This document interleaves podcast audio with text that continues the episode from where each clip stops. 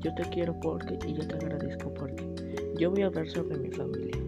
Ahora sí que yo quiero mucho a mi familia porque me han dado todo, todo lo que tengo. Ellos me lo regalan, me lo dan.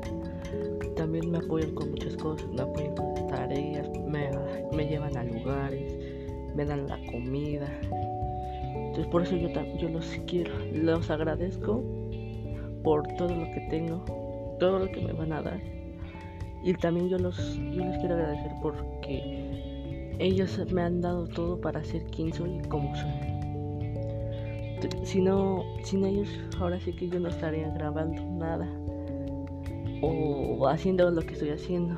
No sería tan inteligente, soy, no sería tan responsable, no sería tan obediente.